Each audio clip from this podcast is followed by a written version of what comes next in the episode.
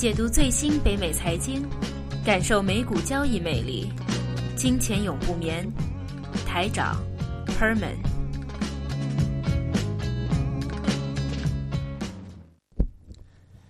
十月四号的《金钱永不眠》节目，Herman 你好啊，你好台长。我们两个礼拜啊、没有在录音啊，其实这两个礼拜刚好发生最多事情啊。因为啊、过去美股你看一下就知道啊。那这一周美股的话，其实每一天都有超过百一百点，就是如果道琼斯指数就超过一百点啊。嗯那如果 S M P 五百指数都超过了十几甚至二十点的每一天单幅的波动，其实这一个是非常少见，在过去五年。对，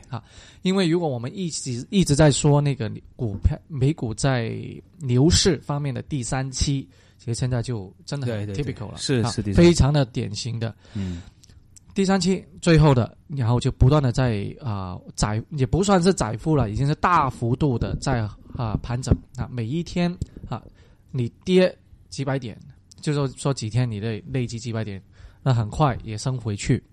那因为我们在看波动性指数，也有在看了啊，已经从之前比较低的位置，现在上涨到十七、十六这样子，比较啊平稳啊，算是比较高吧。过去这对对，两因为前段时间有段时间才十一，都怕它跌破十，有段时间期权所有东西我们卖期权都卖不出，卖不赚不到钱，是吧？因为呃原因其实有很多了，就算连香港的占中啊，在上周一的时候，就是他们的九月二十九号当天是第一天的战中嘛，嗯，也影响到整个股市，因为像北美这边很多的金融网站也好，或者新闻网站都好，头条都是香港这一个动乱。对，Umbrella Evolution，因为在没有任何的市场，就在北美方面，无论是经济数据也好，市场方面的一些呃呃好的消息都没有的情况底下，全世界的只要某个地区局局部啊有些什么动荡，都会嗯对整个市场有会影响。那目前最大的几个啊、影响，第一个就是啊、所谓全球的一个 concern，包括伊波拉病毒啊，因为美国已经美国有第一例了，第一例，而且嗯开始有几个怀疑个案也相对的出来啊。哇，因为他们都是从非洲啊、来回来的，嗯，回来或者来旅游啊，嗯。在美国这样的，因为好像他的那个变啊、病毒有个潜伏期，有哦二十天还是二十一天左右吧啊。对，你进美国进的时候，因为可能现在看不出来，看不出来，而且现在我相信已经是很严谨的了，但是由于它的潜伏期潜伏的非常好啊，所以你侦测不到。那侦测不到的话，来到以后可能生活了过了几天，甚至一两个礼拜才出了出现这种状况的话，真的防不胜防。对，挺可怕的这个啊，你也不可能说啊，你非洲过来的人就不给隔离起来隔离也不行啊人人权不啊，行人权问题啊，或者是他有些基本个基本上就是有些可能是美国人回去回来的话，那怎么办？你说，所以这个很难说。所以伊波拉病毒其实如果真的在北美开始蔓延起来的话，会对整个市场一个恐慌性。因为目前为止啊，那种啊、对抗性的药物也好，还没有说完全的起效。当然也有个别的个案已经说成功啊成功上次那个医生不是会救回来了吗？啊，但是可能这个案例是特殊，而且是之一啊，一万分之一，而且是肯定是当时整个媒体关注这么厉害，肯定是大批的医疗资源集中在他身上，把他救过来先。对，所以没办法的。那第二个的话，还是呃地缘政治，特别在伊拉克也好，叙利亚也好，啊、ISI 的那个，因为之前美国已经开始有呃空袭啊，就联合一些阿拉伯的国家，因为这样子其实对奥巴马政府，因为民主党一上台的时候已经说他要收拾之前啊、共和党的那个烂摊子，嗯。哈他要在军事方面要撤军啊，而且在局部要慢慢的退出，把重心从中东移向亚洲。对，而且大家要记不记得几年前搞笑，就是奥巴马曾经拿了个诺贝尔和平奖的，就当时诺贝尔和平奖吧，那个那一年的那个颁给他，他最后没有去出席拿这个奖，他最后都自己都说好像有点愧疚的样子。现在想不到他又要感觉又要派兵去中东了，他真的现在很难说，因为你现在 ISIS 其实是美国之前培养培养嗯来反对叙利亚政府。对，那现在人家壮大了以后，因为啊当初他们其实后来啊、美国的国防部长也出来说低估了 ISIS 的那个实力，嗯。以为他们只是阿阿尔克达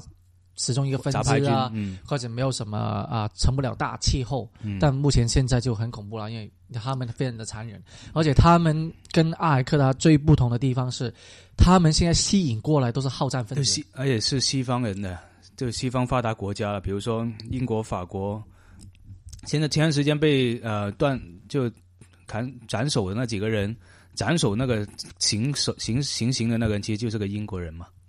所以现在最大的恐慌是他把一些发达国家里面一些又极端分子给吸引进去了，所以这挺可怕。他们你看。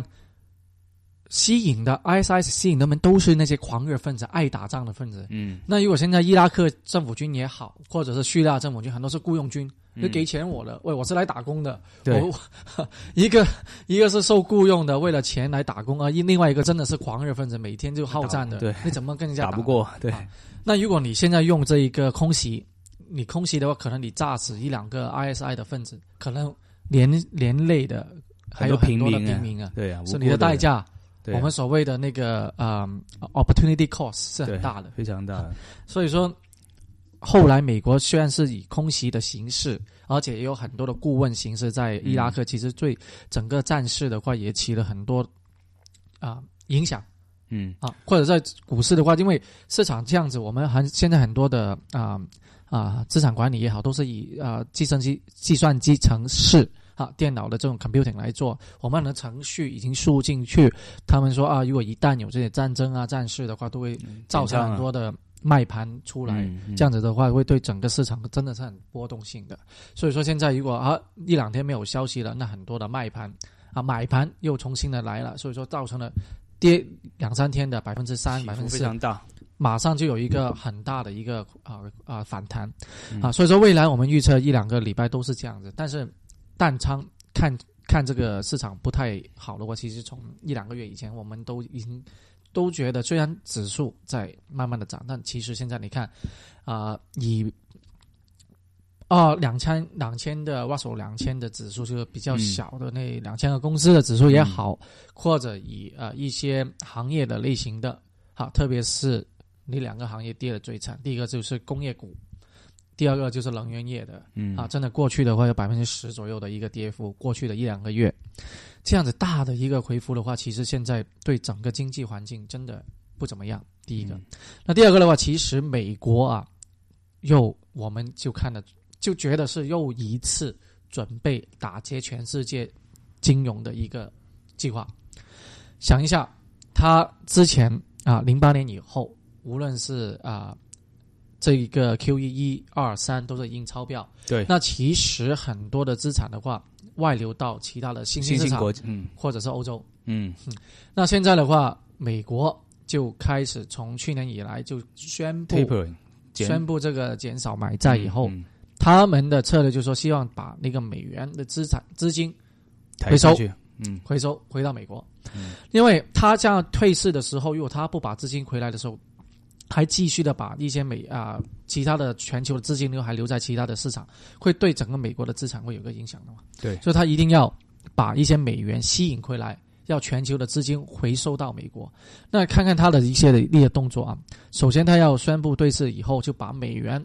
美汇指数抬高，抬高，从比较低的七十八点多、七十九左右，回到现在八十五、八十六，嗯，非常的高了，非常高了，在短短的两个月以内涨了起码十个 percent 以上。对，这八十五、八十六是非常啊、相对来高了，因为历史最高也是八十九、九十一左右。好，现在已经非常啊，在近几年已经比较高的一个位置。美元很强势，相对于别的货币来说，第一个，那第二个的话，你看它就就把欧洲啊的汇率压下去，因为你美汇指数上来，其他的商品货币就要被它打压下去啊。因为一个欧罗也好啊，日元也好，这两个比较大的一个全球的商品货货币都贬值的比较厉害，最近。嗯那然后的话就啊、引导欧央行来做这一个啊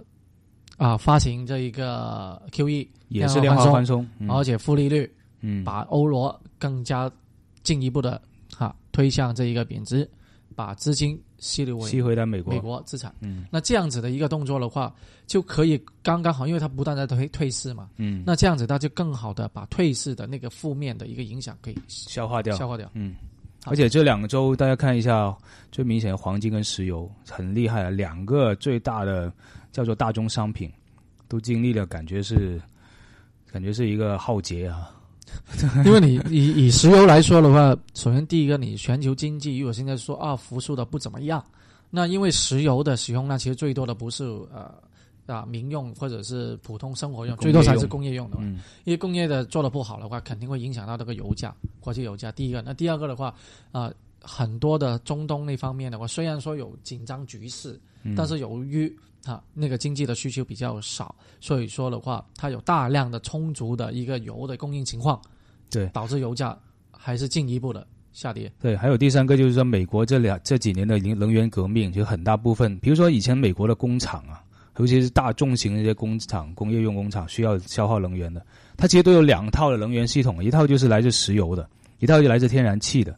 那这几年美国是天然气革命，然后那个页岩气革命，美国天然气的价格是非常低的。以前天然气，现在现在的天然气一个燃燃烧立方交易单位是才四块钱。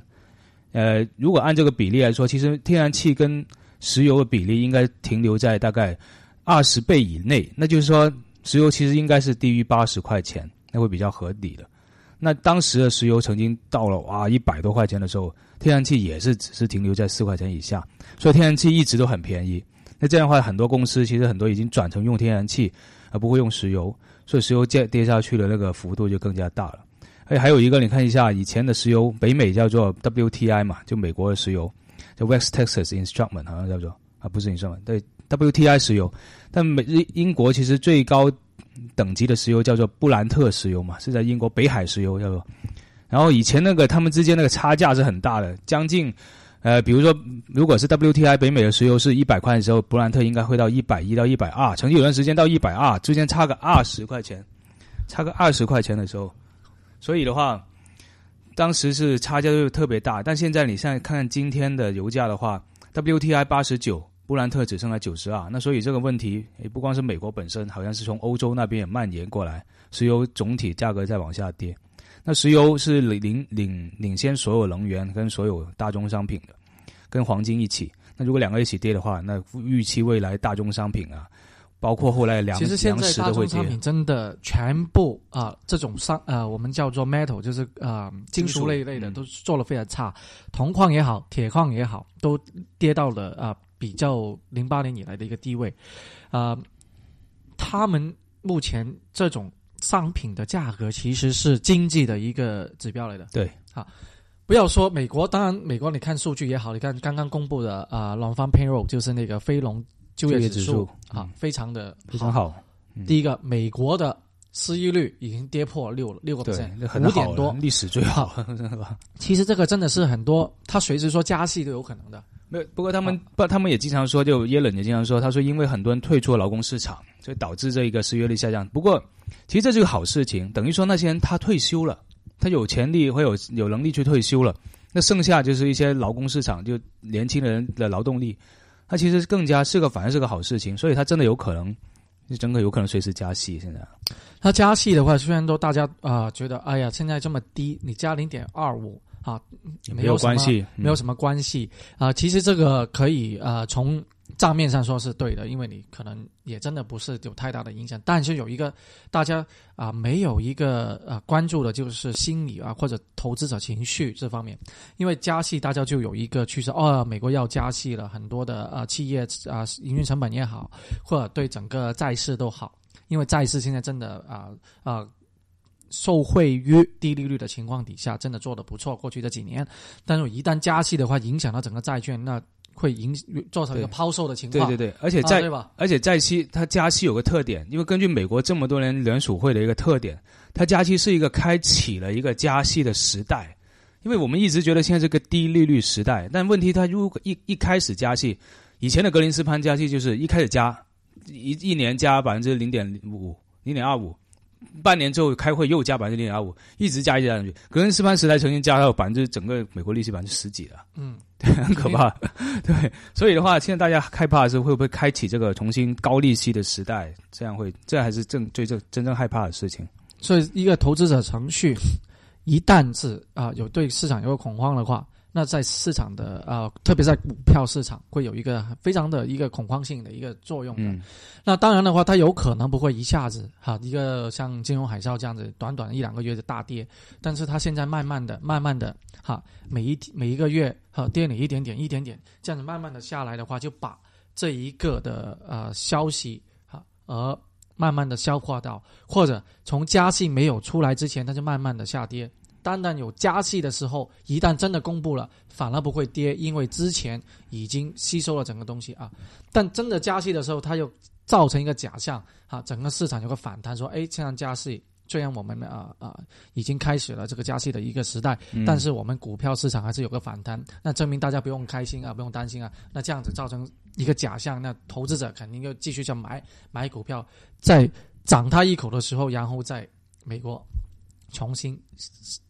他的那个我们叫做打切全世界的资金的对这个计划又来了啊。对对对，而且到下一集我们有机会跟大家讲一下有两个比较重要人物，一个是戈劳斯，就我们在劝天王啊，戈劳斯；另外一个就巴菲特，看他们两个对加息啊是什么看法。对所以黄金的话，现在我们家也是说这一个话题，因为是大家很很注意的一个地方。啊、在我们一直在说，在过去啊、两年的话，一一千三百多的时候，很多有中国大骂的效应。嗯，那目前的话，黄金的话，因为是美元哈的一个高升所带动的，使整个黄金的一个啊跌势，啊、很多美元跟嗯、金价是一个反正常情况下是一个反反比的一个趋向，就是美元美汇指数在不断在涨的话，嗯啊，因为两个都是啊、避险的工具，嗯好是一个取舍的，要么你就美元，要么你就金金价啊。那金价的话，现在如果在美元高升的时候，造成了呃一个生产成本的一个降低，因为他们很多的基本上大部分金矿或者黄金的价格都是以美元计价，那美元的升值了以后，产生了对整个生产成本的降低，那会不会真的比现在一千一百块的全球生产成本，由于美元升值的效应而导致整个生产成本的下跌呢？啊，这个真的要看，因为现在指数指标如果真的在一千一百八十这一个比较长期的、中长期的一个支持位，真的支持不住，真的很担心。我我觉得会支持不住的，因为我觉得为什么有时候我觉得美呃黄金的这个期货价格其实很大明显是操纵是在黄金制造商手里面。如果他们预测到黄金的制造他们的成本高，然后今年如果赚不到钱，黄金会跌，有这个风险会跌，让他们赚不到钱的话，他们就大量做空黄金的期货，然后来对冲他们自己的那个黄金下跌的风险。所以黄金如果一出现一个下跌的趋势，是很明显的，是越来越大，越来越大。我觉得如果你现在已经跌破了一千一百八十了，那下一个目标就一千一百，哪怕是一百是是对是他的很大机会很大，呃，这个是最重要的支持位了。对，但一千一百的话，如果你真的跌穿的话，就比较麻烦了。我觉得他会跌穿，因为什么？我就说他们如果真的是成本是一千一百的话，他们如果真的要要对冲这个风险，他们就让它跌穿一千一百，反正跌穿了，他们可以对冲风险，他们不会有亏损。所以如果跌到那个风有个这个趋势出来，肯定会跌穿一千一百。现在还是啊、最大的隐忧啊、在欧洲啊，还是在欧洲，因为首先第一个，他们的呃在金融方面的债券市场负利率的影响也好，或者是啊、量化宽松都好，对整个经济都没有太大的一个刺激作用啊、而且很多像德国啊这些这么啊、最好的一个经济体系，它的表现啊，它的国债也被抛售啊，它的指数也不断的在下跌。欧洲这一个隐患的话，要看看啊，美国政府怎么样去跟他们合作，好、或者说美国真不真的是要再一次把他们欧洲啊打压下去，而使整个全球的一个资金流重新回到美国，造成了美国经济的一个，因为美国其实你看它的很多的一个历史、金融史也好，啊、其他的历史、政治历史都是损人利损呃利自己来损人的 一个。一个双重标准很明显，就是他对自己的国民，自己你要进了美国之后啊，那你就会得到很好的待遇。我们不是说什么阴谋论啊，或者政治的都不是，不是不是。但是如果要大家要了解一下美国最近的一个金融史，可以推荐一本书，叫《二十一世纪资本论》哦，对，这是一个法国的很厚，不是 说很厚，很厚，讲的非常好。他很多的数据、所有东西，大家有兴趣。那是左派的新圣经啊，就当年的《资本论》嘛，是不是？所以也可以去看一下。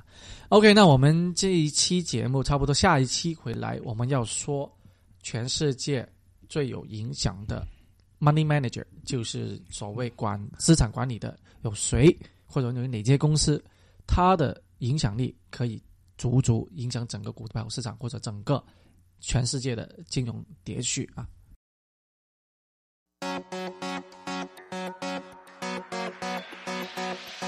如果大家喜欢我们的《金钱永不眠》节目，同时也想了解更多的美股资讯和投资策略，欢迎大家来关注我们的微信公众号“浩林资本资讯”，浩浩荡荡的浩，甘霖的霖，谢谢。